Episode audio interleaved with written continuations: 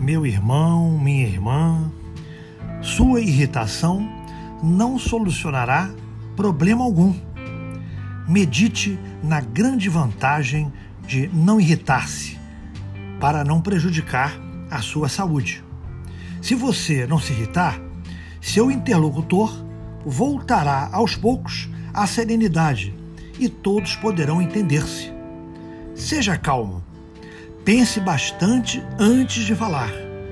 E não se irrite, porque a irritação não pode solucionar nenhum problema. Graças a Deus, graças a Jesus.